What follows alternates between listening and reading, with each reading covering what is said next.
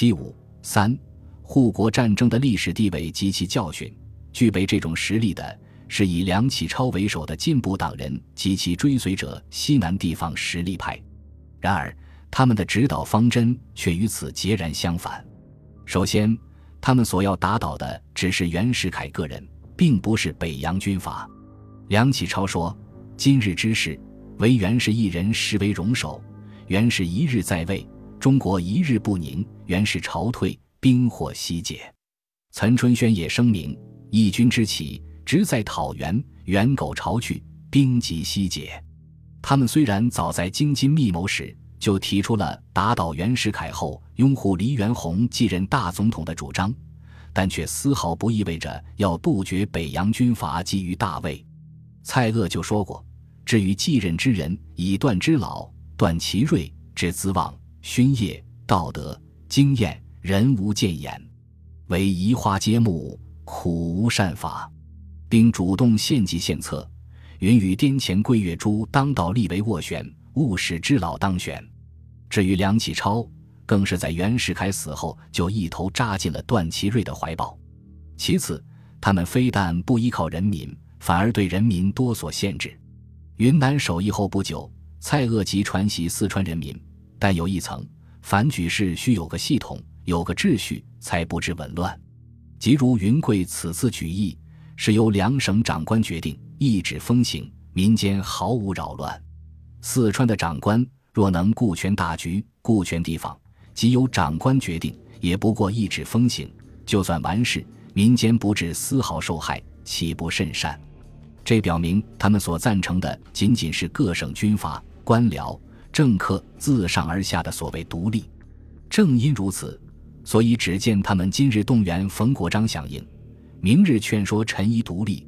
独不见其鼓励自下而上的人民起义，岂止不鼓励，甚至还有被他们诬为匪徒，惨遭武力镇压的。五月中旬，入湘护国贵军就曾应地方身伤之情，分兵新宁，与湘南护国军总司令望云亭所不合力弹压过宝庆各属的所谓土匪。第三，他们虽然倡议和坚持过恢复临时约法和旧国会。但纯属不得已的应付，并非出于对资产阶级民主共和国象征的临时约法和旧国会的真正重视。这是梁启超自己也坦率地承认过的。六月二十七日，他致电刘显世等人说：“约法复旧之意，导源于四省推黄皮、黎元洪继任之宣言。元首地位既从旧法来，旧法安得不复？法复而国会自随之。”此舆论所由，共趋于此也。蔡锷提议由议员推五人以上十人以下，行国会职权议宪法，实际上就是不同意恢复旧国会。梁启超于六月二十九日致电才说：“约法国会复旧已成舆论，不宜应其风，并促其训电各处取消前议，以免引起国人不满。”第四，他们虽然在护国道源的大目标下。表现了一定的团结合作精神，但对中华革命党却始终心怀敌意，连李根源都承认，数月以来力持稳健，不敢切腹于清造一派者所为。所谓清造一派，指的就是以孙中山为首的中华革命党。他们宣言拥护黎元洪继任大总统，为的是杀国人非分之心，而度将来无穷之祸。用梁启超的话说。就是防止他人觊觎总统之位。前面说过，对于北洋军阀，他们并无防备之心。那么，究竟要防备谁呢？其实就是防备孙中山，因为当时有总统声望，而最为他们所不喜欢的正是孙中山。他们还一个个的安排各省军阀、官僚为军务院辅军，却不给中华革命党一个席位，这就清楚地表明。即使在袁世凯未死以前，他们的派别成见也是很深的，以致袁世凯一死，终于导致了护国阵营的大分裂。以上事实说明，护国战争尽管客观上具备一定的胜利条件，但由于他的主观领导者是本来就很软弱的中国资产阶级中最富于保守性和妥协性的进步党人及其追随者，因而他的失败就是不可避免的了。护国战争的历史证明，中国资产阶级改良派不是一成不变的。他不仅可以参加革命，而且可以在一定的条件下领导革命；不仅可以发动不流血的和平改革，而且还可以发动流血的革命战争。这是中国资产阶级改良派独有的特点。但同时也证明，即使在发动和领导革命战争期间，他也还是改良派，而不是革命派。因为他所推行的，仍然是一项与革命相对立的、自上而下的、反对破坏的所谓文明革命的方针，其改良派的基本品格并没有丝毫改变。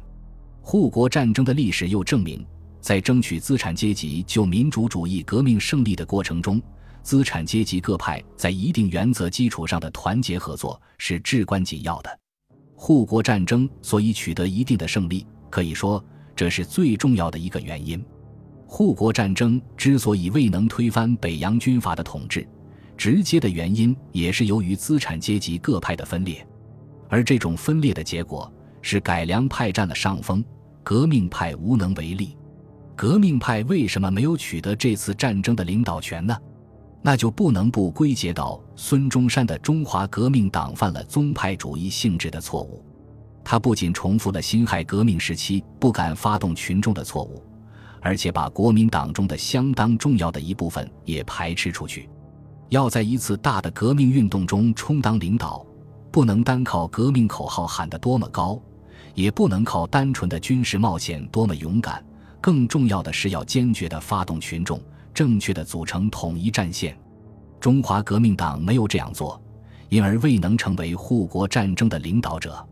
护国战争的领导权既然主要的落到了梁启超等进步党人的手里，他的结果就只能是那样。这些都是由当时中国的具体条件所决定的。